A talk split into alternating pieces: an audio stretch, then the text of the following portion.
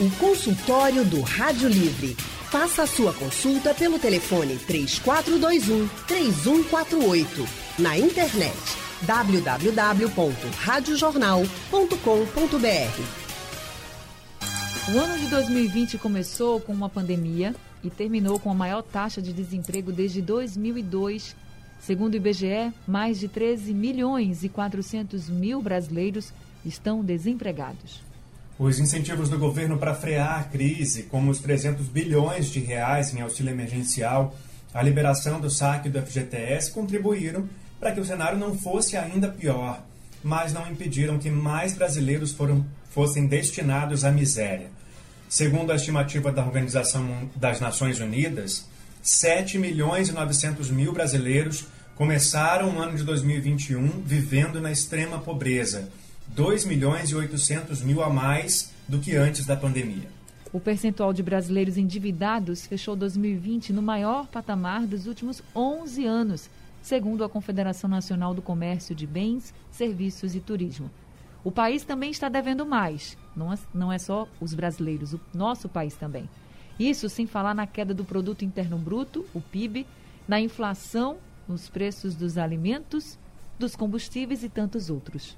No consultório de hoje vamos entender como tudo isso afeta a nossa vida, vida diretamente e o que pode é, se esperar a partir de agora. Para isso, convidamos a economista do Departamento Intersindical de Estatística e Estudos Intersindicais, o DIEESE, Lúcia Garcia. Boa tarde, Lúcia. Boa tarde. Boa tarde, Anne. Boa tarde. Boa tarde, Lúcia. Seja sempre muito bem-vinda aqui ao Rádio Livre. E quem também está com a gente é a professora de Economia, Amanda Aires. Boa tarde, professora Amanda. Seja bem-vinda ao consultório. Obrigada. Boa tarde, Anne. Boa tarde, Leandro. Boa tarde a todos os nossos ouvintes. Boa tarde, seja bem-vinda. Você ouvinte, onde você mais sentiu esse impacto dessa avalanche que a crise do novo coronavírus provocou na economia? Conta pra gente pelo painel interativo lá no site da Rádio Jornal ou pelo aplicativo no seu celular. Isso, você também pode falar com a gente pelo nosso WhatsApp. Anote o número 99147 8520. Você pode mandar mensagem de texto ou áudio se preferir. E se quiser falar diretamente ao vivo com as nossas convidadas, a professora Amanda e também a Lúcia Garcia, é só ligar aqui para a Rádio Jornal. O telefone já está liberado e aí você pode ligar e falar diretamente com as nossas convidadas. Leandro.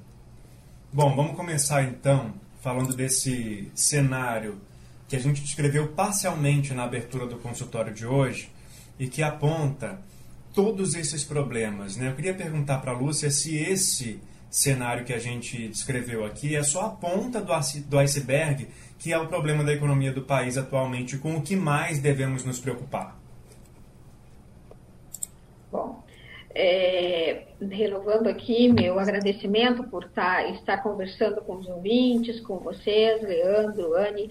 Eu poderia dizer o seguinte, que esses dados com os quais nós trabalhamos hoje, eles são informações que foram captadas até o último trimestre de 2012.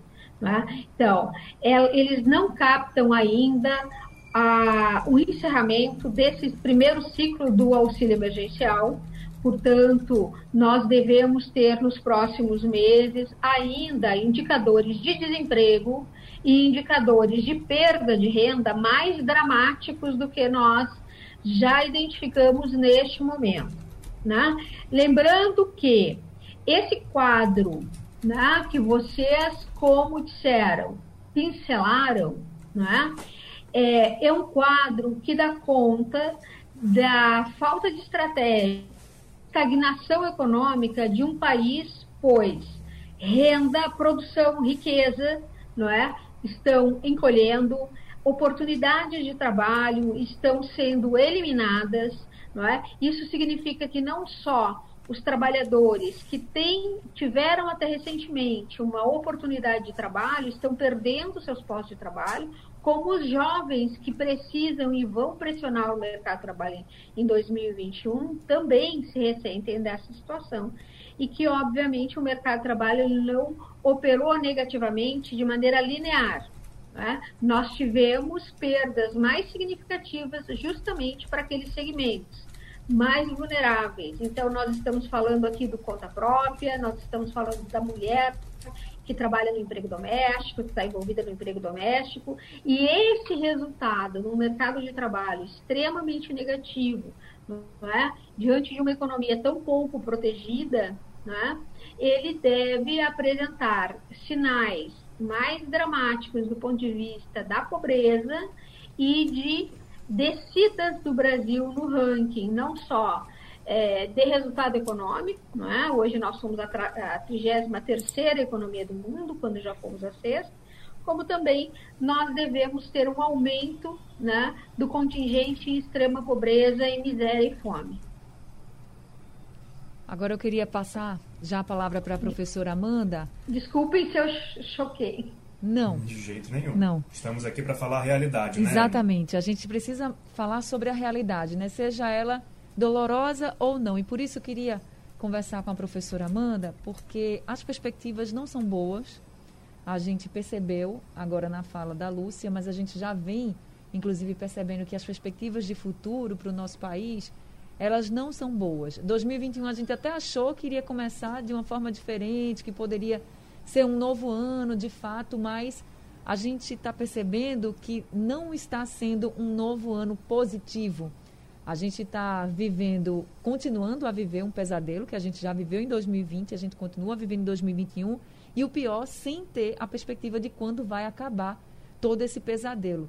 E aí, como a gente colocou, inclusive na abertura aqui do consultório, muitos preços estão subindo. A gente fala de combustível, a gente fala de alimento, a gente fala de pessoas desempregadas, de pessoas que não têm de fato como sobreviver. Recebemos apelos de ouvintes aqui que não têm renda nenhuma e que estão precisando da ajuda de outras pessoas. Então, Amanda, eu queria que você falasse um pouquinho sobre esse nosso futuro em 2021 e a partir de 2021 também. A gente já pode falar, por exemplo, que só a partir de 2022 que a gente pode ter uma perspectiva positiva ou não? Ou ainda é cedo demais para falar sobre isso? De pergunta difícil, né, Anne? Assim, prever futuro é sempre uma treta, né? Mas vamos lá. É, primeira coisa, a gente tá assim, quando chegou no dia 31 de janeiro de 2020, eu lembro que eu conversava com meu marido e dizia: não, a gente sobreviveu a 2020, acabou. Ficou para trás. Mas parece, gente tá em março de 2021, eu tô no mês 15 de 2020. Porque 2020 não acabou. Isso. A gente achava que quando virasse o novo ano e entrasse em 2021, o governo fosse ter medidas que fossem no sentido de melhorar a situação econômica. O que a gente vê hoje não é isso.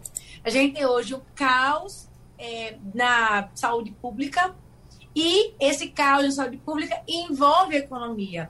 As pessoas fazem, ah, não, mas o lockdown prejudica muito a economia. Mas não fazer o lockdown e esticar as medidas ou não fazer medidas restritivas prejudica mais porque as pessoas não vão voltar à realidade com medo da doença, ou boa parte das pessoas. Tem uma parte que nega a situação e aí é um outro ponto. Mas o fato é que hoje, em março de 2021, e a gente não tem uma perspectiva de melhora, o que é muito ruim.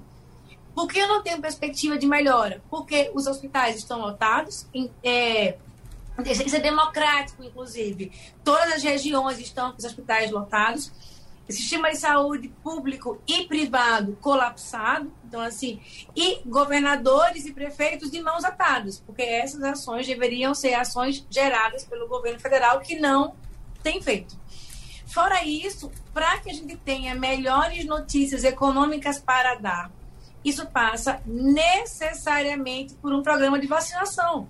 Se eu não tiver vacina, se não tiver uma solução para doenças, não tem como melhorar a economia. Porque mesmo é, que a gente reduza o número de casos, a gente ainda assim vai ter pessoas que não vão querer investir para criar novas empresas, criar emprego, criar renda, porque elas não sabem se elas vão ter que fechar. Porque elas não, elas não sabem ainda, e muitas empresas ainda não sabem como é que estão conseguindo pagar os salários dos funcionários que ficaram suspensos, porque o ano virou, mas a doença piorou.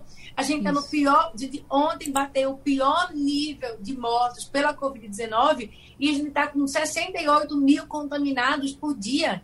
Então, enquanto a solução de saúde pública não for resolvida, a economia não tem como melhorar. Eu não tenho como falar para o empresário: vamos gerar emprego e renda, vamos abrir aqui um novo negócio e vamos criar postos de trabalho, porque ele não sabe se no mês seguinte ele vai ter que fechar. E, de novo, os governos estaduais e municipais não têm muito mais o que fazer sobre isso. Então, infelizmente, enquanto nós não tivermos um plano de saúde pública é, consolidado com vacinação, vai ser muito difícil e é muito ruim isso para a gente dizer que a notícia boa para dar, porque não tem como ter notícia boa para dar. É, nesse momento, quem está com a gente no, ao telefone para participar do consultório é o nosso ouvinte Paulo Roberto de Piedade. Paulo Roberto, muito boa tarde, seja bem-vindo ao consultório do Rádio Livre. Boa tarde, Amanda. Boa tarde, Leandro. Boa tarde, professora. É, boa tarde, Ana, desculpa. Boa tarde, fique, fique tranquila. Professora é, Amanda e professora Lúcia. Após a vacinação em março, a senhora acha que as votações das reformas que estão no Congresso, da administrativa e tributária vai ajudar a incentivar o mercado, distribuir e melhorar o emprego? Professora Amanda? Oi, veja, primeiro eu não escutei o nome dele. Paulo. Paulo dele de novo. Oi, Paulo, boa tarde. Veja, em um ambiente de extrema incertezas, reformas que indiquem uma melhor eficiência do governo e uma melhor uma redução de carga tributária ou uma eficiência nessa cobrança de carga tributária são indicadores positivos. Porque, veja, o governo federal também não tem dinheiro infinito, né? Ele gastou dinheiro na PEC de guerra, ele vai ter que precisar juntar dinheiro para poder pagar essas contas. O fato é que essas reformas ajudam, sim. Solucionam no longo prazo? Não solucionam no longo prazo. Porque o buraco é muito maior do que aquele que essas reformas podem possam resolver. O fato é que é importante, sim, que a gente faça reformas para dar mais eficiência aos gastos públicos, para melhorar o sistema de arrecadação, não é necessariamente arrecadar mais, mas isso ainda não será o suficiente para nos tirar da crise. O que vai ser suficiente para nos tirar da crise é uma política de vacinação que faça com que o setor privado tenha mais robustez, porque é a maior parte do, do, do, recurso que vive, que circula na economia, é um recurso público. É um recurso privado, não é um recurso público. Então, por isso, a gente precisa retomar esse emprego do setor privado. O setor público ajuda, sim, sinalizando que está fazendo a parte dele, mas resolve, infelizmente, não. Tá certo. Paulo, Eu vou... É, todos os países do mundo que mitigaram os efeitos da, da pandemia são países que, que agiram em sentido contrário ao brasileiro. São países que buscaram manter o nível de renda das suas nações através de programas de transferência de renda e através de um ativo propósito de retomada das políticas públicas. É importante também que tu saibas, não é, Paulo, que um governo não é, não funciona como uma empresa e não funciona como uma família. Tudo que o governo gasta em recursos dos recursos públicos retornam pelo mercado ao sistema de arrecadação do governo. Tá? Então, mas o nosso governo brasileiro ele não age dessa forma. O conjunto de reformas não é? de propostas de emenda e de decretos do governo federal vem sendo no sentido de aumentar a austeridade econômica. Né? Então, esse aumento de austeridade econômica está colhendo frutos. Por quê? Porque aumentou o desemprego, que é isso que a austeridade gera. Aumento do desemprego, aumento da fome e da miséria. Então, as reformas que estão sendo propostas pelo governo, como a PEC 186, que está que foi aprovada né, no Senado Federal, ela é uma proposta de uh, gatilho, né, de limite para os gastos públicos que complementam a emenda constitucional 95 de dezembro de 2016 e que congelou os gastos sociais do Brasil por 20 anos. Enquanto nós operarmos com mudanças, com reformas que vão no sentido não é? Do, da austeridade, de diminuir o tamanho do Estado, este cenário que nós temos não se reverterá. Associado a isso, evidentemente, a vacina é fundamental. Por quê? Porque a vacina é o único elemento, a única alternativa, é o único caminho para nos dar um horizonte de planejamento e de saída dessa pandemia. Agora, o que é a vacina na prática? É gasto público. Tá? Ele é atendimento de uma política essencial de saúde, por um outro lado, ele é gasto público. Então, é, nós precisamos é, situar um pouco esse debate. Não é? A economia brasileira, ela hoje é uma economia austera, é uma economia estagnada, deprimida, mas não só por conta da Covid, por conta do tipo de reação do governo brasileiro e do conjunto de reformas que nós estamos assistindo desde o final, meados de 2016 para cá. Tá certo, a gente já está percebendo que. Esse que... é um posicionamento. É, a gente está percebendo que toda a nossa vida vai passar realmente pela vacina, né? As nossas entrevistadas deixaram aí bem claro para a gente, a vacinação é o caminho para a gente sair, vencer o novo coronavírus e saindo dessa pandemia retomar a nossa economia. E para isso a gente convidou a economista do Departamento Intersindical de Estatística e Estudos Socioeconômicos, o DIEESE, Lúcia Garcia, e também a professora doutora em Economia, Amanda Aires. Bom, a gente já passou pelo cenário brasileiro na primeira parte da nossa conversa, viu o tamanho do problema que a gente tem que enfrentar, o tamanho do desafio que o governo tem para reverter todo esse essa avalanche que a pandemia trouxe.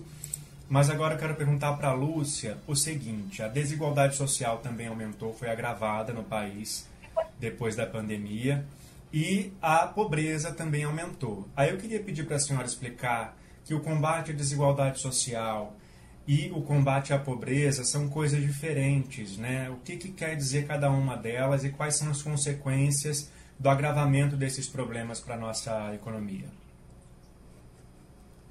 Então, nós temos aí dois problemas que estão correlacionados, mas idênticos. É?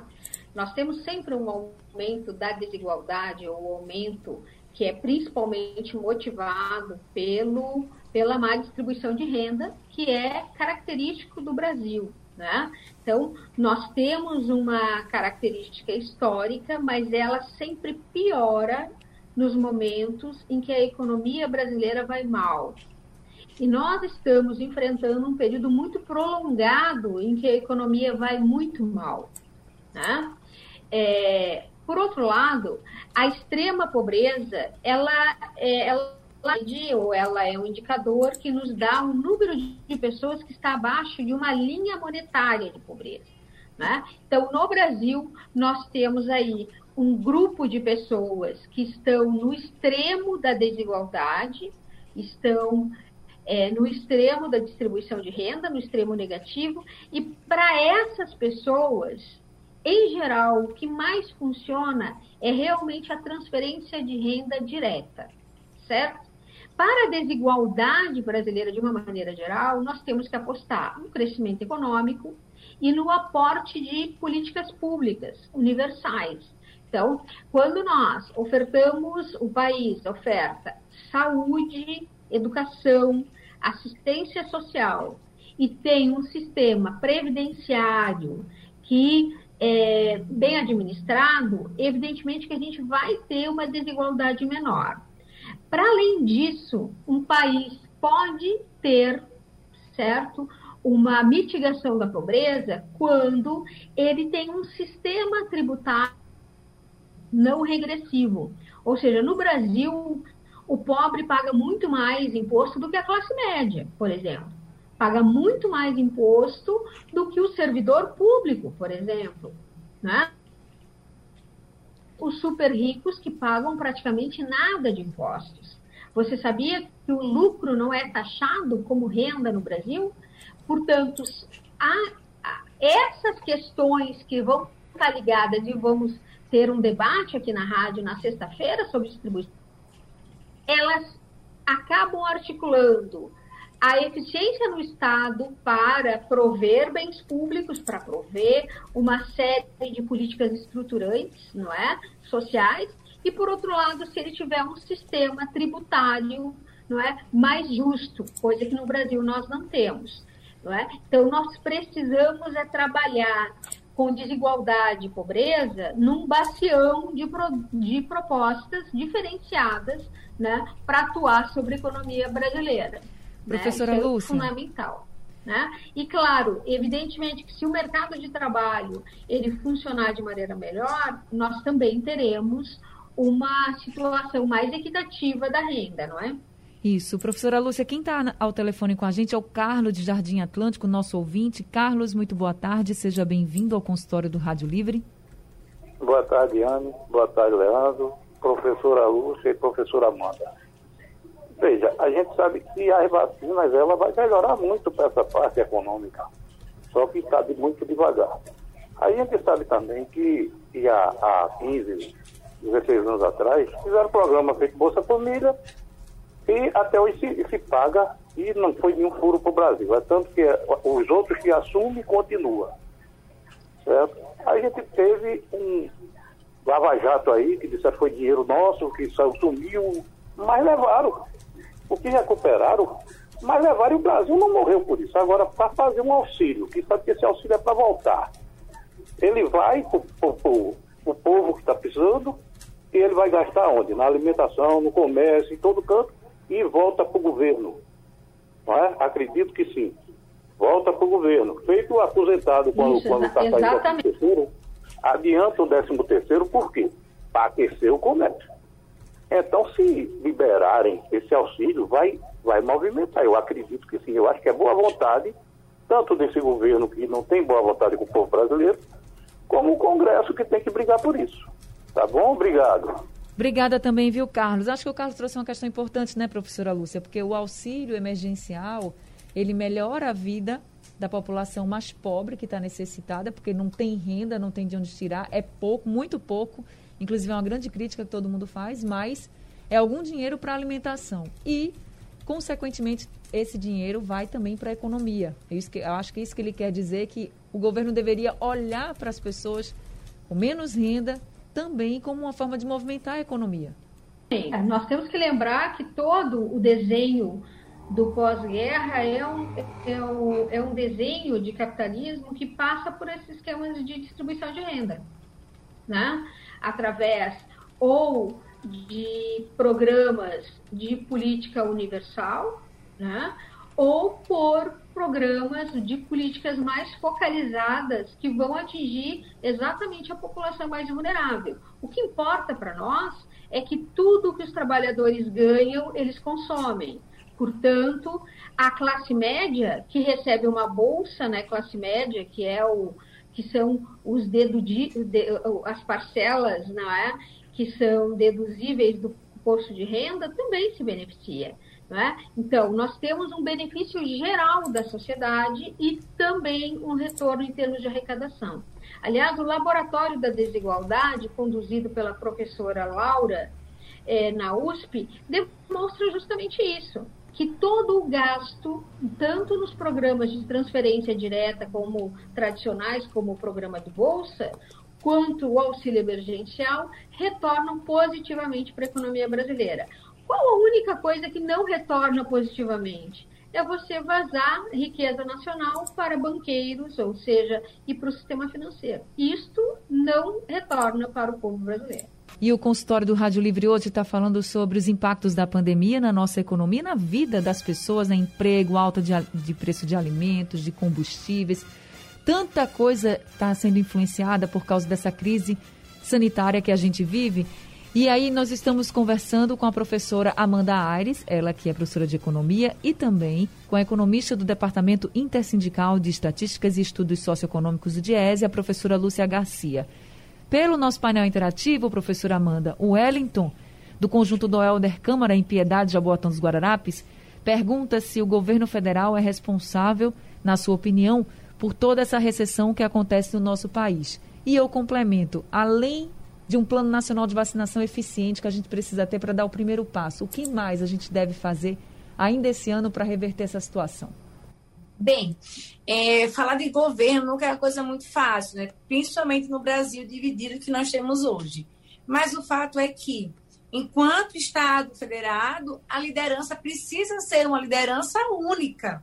Então, hoje, por exemplo, só você ter um exemplo do, do quão importante é essa liderança do governo federal, que hoje é uma liderança que se entende como uma liderança ausente, é, existia uma determinação do governo, acho que de Cascavel, de que os, é, de que os pacientes de Cascavel deveriam ser removidos para o Espírito Santo. E aí o, a justiça disse: não, espera aí, eu não posso mais ficar colocando o paciente para outro canto, porque agora o Espírito Santo também está com problema. Então, é preciso sim, e os países que deram exemplo disso mostram que a gente tem que ter uma unidade. Uma, nós temos um regime presencialista, em que o presidente indique a solução, em que o, ministro da, em que o Ministério da Saúde traga as vacinas o mais rápido possível, porque não, falar em melhoria de qualidade de vida e recuperação econômica passa necessariamente por uma, um plano de vacinação. Então, eu acho que a gente demorou muito tempo negando, e de alguma forma o governo federal até hoje nega o impacto da vacina, haja vista o que ele tem falado sistematicamente, e isso, ao invés de nos ajudar, nos coloca em um buraco cada vez maior.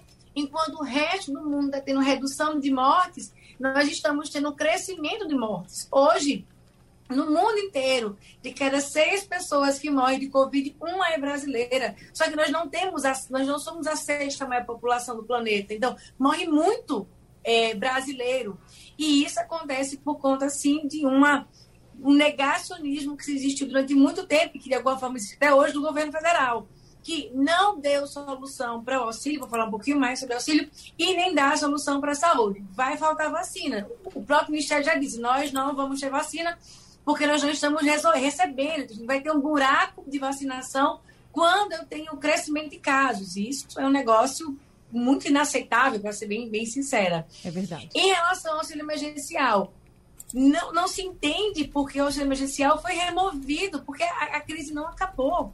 E aí, colocar 175 reais na mão das pessoas é insuficiente. E aí é um problema duplo. Eu nem resolvo o problema da população e arrumo um outro problema para o governo federal, que está arrumando a sua dívida. Então, são essas atitudes atrapalhadas. Obviamente, olhar de fora é muito mais fácil, mas são atitudes notoriamente atrapalhadas que nos colocam muito para trás, aumentando o número de casos, aumentando o desemprego, colocando a produção lá para baixo, dando instabilidade para as empresas. Então, isso não é responsabilidade de governador, de prefeito.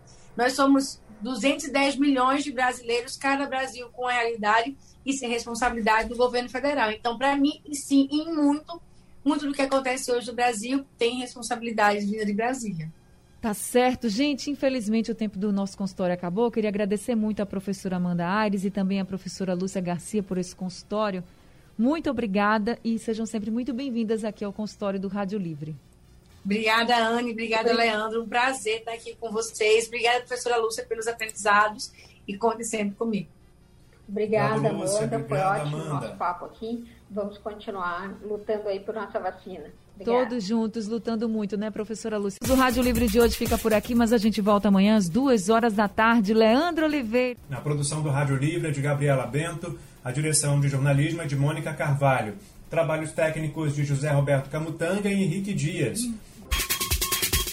Sugestão ou comentário sobre o programa que você acaba de ouvir, envie para o e-mail ouvinte@radiojornal.com.br ou para o endereço Rua do Lima 250, Santo Amaro, Recife, Pernambuco.